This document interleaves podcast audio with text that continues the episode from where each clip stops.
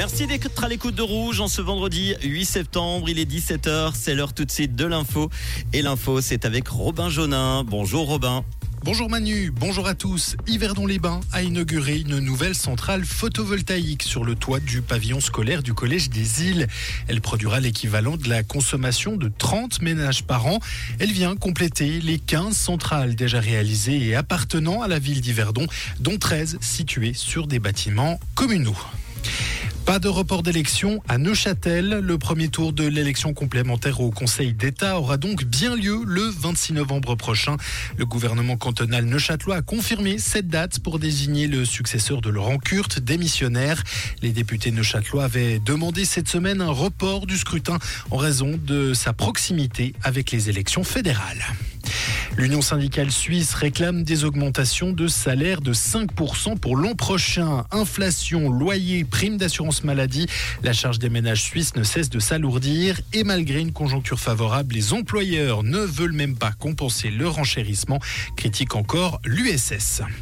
En France, un homme en garde à vue aujourd'hui à Clermont-Ferrand après avoir proféré des menaces de mort à l'encontre d'un proviseur qui a refusé l'accès au lycée à sa fille portant une abaya. Ce vêtement est désormais interdit en milieu scolaire en France au nom de la laïcité. Pour rappel, fin août, le ministre de l'Éducation avait interdit le port de l'abaya dans les écoles, collèges et lycées publics. Et puis le parquet espagnol qui a réclamé aujourd'hui l'inculpation pour agression sexuelle du patron suspendu du football espagnol Luis Rubiales. Il est accusé d'avoir embrassé par surprise la joueuse espagnole Jennifer Hermoso après le sacre de l'équipe féminine au mondial.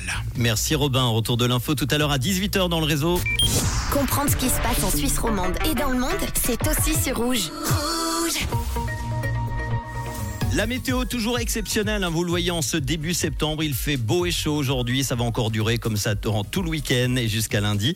Il fera jusqu'à 30 degrés en pleine et ce n'est pas à la montagne que vous aurez de la fraîcheur, il faudra monter haut si vous voulez en avoir parce qu'il fera encore 0 degrés à 4900 mètres. Le changement de temps ne devrait se faire que mardi avec l'arrivée probable d'averses et des orages suivi d'un net rafraîchissement et le retour à des températures plus proches des normes saisonnières.